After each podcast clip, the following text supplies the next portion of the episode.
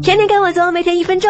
古时候骂人如今不识五谷，就和现在骂人的山炮一个意思。作为集万千宠爱于一身的女神，我怎么会是个山炮？一黍，去了壳就叫黄米，陕北人喜欢用它做黄米馍馍。当年秦始皇统一中国后，一时兴起，拿了一百颗黍排成一排，说：“我告诉你，一尺就是这么长。”二粟就是小米，但不是某个品牌。小米能滋阴，能壮阳。送老公小米，他好也好，三水稻不用多说，就是大米，中国人的主要粮食。大约一万年前，南方人就在长江流域种植水稻。四大豆可以磨豆腐，可以榨油，还可以玩打豆豆。大豆还富含蛋白质、脂肪、维生素和矿物质，吃多了容易放屁。五小麦是个外来人口，约四千年前，这货跟着欧洲的绵羊和黄牛一起偷渡到了中国。到战国时，人们觉得小麦没啥用，就把它碾碎了，于是馒头诞生了。